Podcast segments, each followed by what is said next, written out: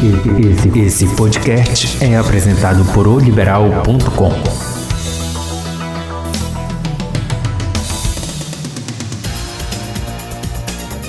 Olá, amigos. Vamos nessa. Vamos falar um pouco mais do futebol paraense e hoje nós vamos falar a respeito do Parazão em si, né? O campeonato paraense que pertence à Federação Paraense de Futebol, tem os seus clubes afiliados e mais um ano em disputa.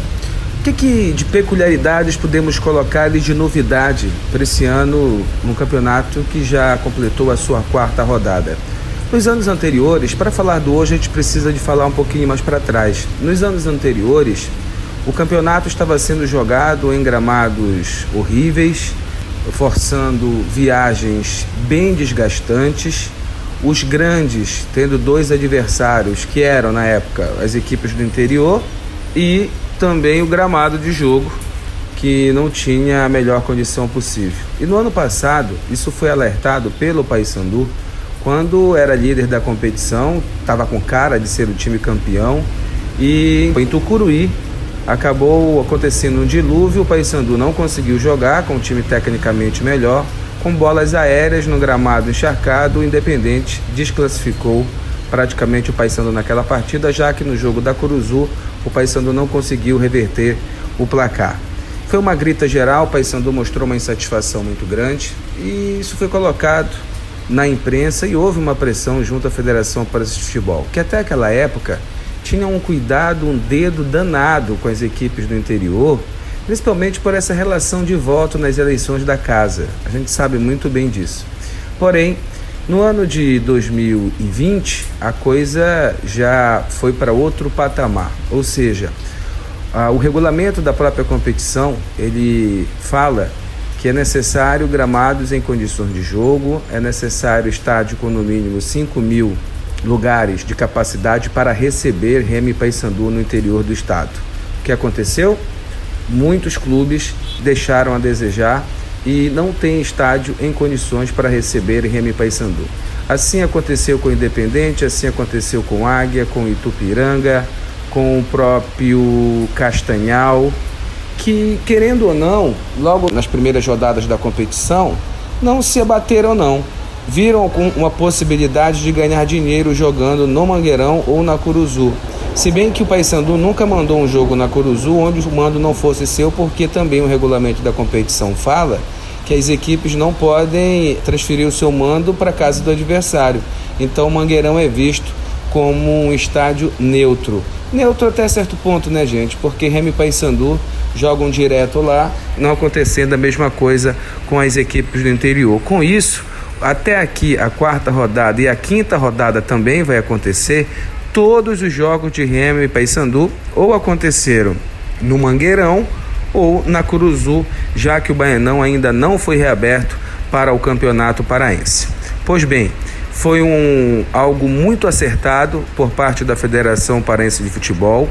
Quem ganha com isso? O espetáculo. Quem ganha com isso? Os patrocinadores da competição, que nenhum deles são da Federação Paraense de Futebol e sim da TV que transmite o campeonato. TV essa que mostrou dificuldade no início da competição em, por exemplo, implantar as placas publicitárias que ficam na lateral do campo eletrônicas. A gente não conseguia ler direito os anúncios. Depois foram para a placa pintadas, mesmo em lona, e no repar voltaram com as placas publicitárias, aí sim, já com visual bem melhor e funcionando corretamente. Foi pensado entre a Federação Paraense de Futebol e a TV que comprou os direitos da competição a questão de uma nova marca, de um novo, novo visual, uma cerimônia da entrada dos clubes no gramado de jogo. Isso realmente deu um tchan diferente para a competição, como os pets, né, que também são colocados nas camisas dos clubes que já foram campeões dessa competição. E atualmente quem está disputando o campeonato já foi campeão, claro, Remy Paysandu,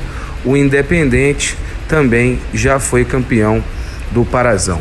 Pois bem, o Campeonato Paraense, volta a dizer, ganhou muito com isso. Beneficia Remy Paysandu? De certa forma, sim. Porém, quem não tem estádio não pode reclamar. É importante também é, a gente detalhar que a maioria dos estádios do interior não pertence aos clubes, pertencem às prefeituras locais. E aí fica naquela dependência de fazer a reforma do gramado, de preparar o gramado, de fazer o pedido dos laudos para ter o estádio liberado, para poder receber os seus jogos. O Castanhal, por exemplo, na última rodada jogou contra o Carajás de portões fechados. E o torcedor do Castanhal, pessoal lá da cidade, com certeza gostaria muito de assistir essa partida. O Castanhal perdeu dinheiro e o poder público local, como das outras praças dos outros municípios, sequer, por exemplo, navegando tão em Tucuruí, foi reaberto para esse ano de 2020. O campeonato perde com isso, porque foi um, é um campeonato que sempre a Federação Parense de Futebol, lá atrás, ainda com o Coronel Nunes, sempre se orgulhava de dizer que era um campeonato interiorizado, dando oportunidade e chance para todo mundo. Não deixou de ser, tem participantes do interior, porém as praças não estão sendo usadas principalmente para receber as equipes de Remo e Paysandu que atraem, querendo ou não, o maior público. Se eu tiver que dar uma nota para esse campeonato parense nesse quesito qualidade de imagem, de gramado, de evento, com certeza esse campeonato paraense está bem à frente do, dos últimos anos. Desta vez, o Ministério Público apertou realmente, a Polícia Militar também, e todos os laudos necessários. Não foi como no passado, né? Que no passado, como é que acontecia? O prefeito ligava, pedia para o corpo de bombeiro da cidade dar aquele laudo. Agora não, a coisa está muito mais séria, gente. Cada clube, por exemplo, precisa ter alguém formado em segurança de eventos para fazer um mapa dos jogos e entregar à Polícia Militar dias antes dessa partida. Então, tudo isso fez o campeonato ganhar. Os torcedores da capital e região metropolitana ganharam também, porque tem a possibilidade de assistir no estádio todos os jogos das suas equipes. Remy Paysandu quando mandam os seus jogos, ficam com dinheiro. Quando são as equipes do interior, por não ter uma logística, uma experiência na venda desses ingressos, acaba fazendo uma parceria com o Remy Paysandu para vender em suas lojas, em seus estádios e fica com um dinheirinho também. Volto a dizer, o Campeonato Paraense desse ano ganhou e muito com essa decisão, com o regulamento sendo cumprido e é aquilo que eu digo. Quem não tem estádio joga no estádio de quem tem ou indica um estádio. E o estádio que vem sendo indicado é o próprio Mangueirão. Ganha todo mundo, ganha a federação, ganha o futebol, os clubes, os jogadores, no caso, que são os artistas, que jogam em gramado de qualidade, ganha a televisão patrocinadora da competição, que vai mostrar uma imagem muito mais limpa, sem gambiarra, porque tem muito estádio no interior do estado que não dá condição para a imprensa de poder trabalhar da melhor forma possível possível.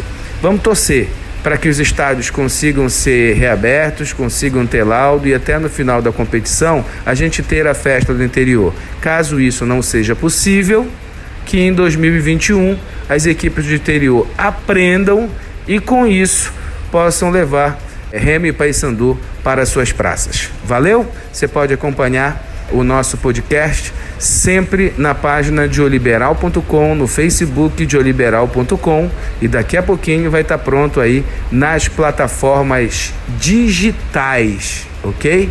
Do seu, da sua lojinha aí para você, no seu celular, para você também acompanhar assim que foi liberado por todas elas. Valeu, gente, um abraço a todos, tenha uma bela quarta-feira.